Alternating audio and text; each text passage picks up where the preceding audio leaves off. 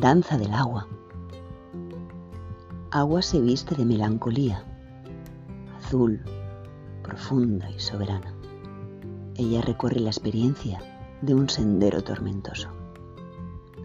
Sus caudales son la llovizna en un día desierto. El desamparo de su inocencia se desvela en sus frágiles arroyos, que lánguidos se abren al atisbo y a la voluntad del peregrino que les acoja. La esbeltez de su transparencia sobresale aún en las rocosas tierras del barro desenfadado. Los desamparados animales que agua acoge son su compleja oceanidad. El engrudo de su espléndida consistencia alimenta un camino largo y espinoso.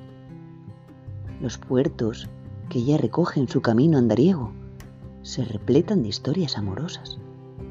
Audaces trotamundos guardan de su memoria amazónica las mil y una osadías de sus largas travesías. Mojigatos que en los puertos se elevan recogen la memoria de sus amores platónicos.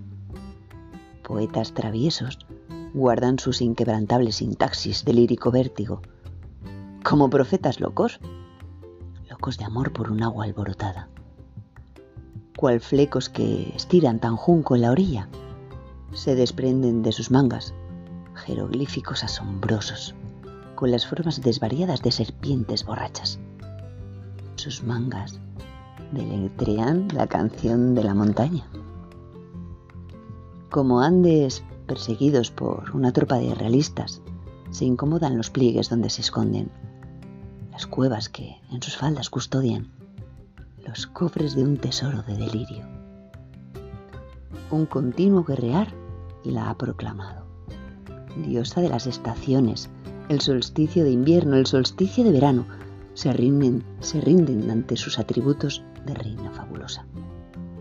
Heroica agua, indefensa y aguerrida, ella sola sostiene una lucha guerrera entre la vida y la muerte. Se debaten sus estrategias mientras pocos, muy pocos, aprendices de humano la ayudan en esta su corsaria batalla sacramentada.